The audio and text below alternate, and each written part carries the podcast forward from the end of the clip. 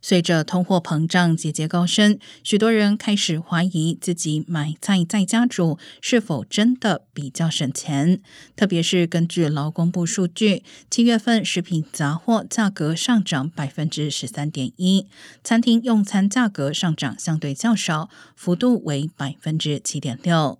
主流媒体 KTLA 分析指出，虽然乍看之下在家煮饭不一定比较省钱，但餐厅整体涨幅较小，是因为素食餐厅几乎没有涨价。价格昂贵的餐厅同样受通胀影响，比之前要贵，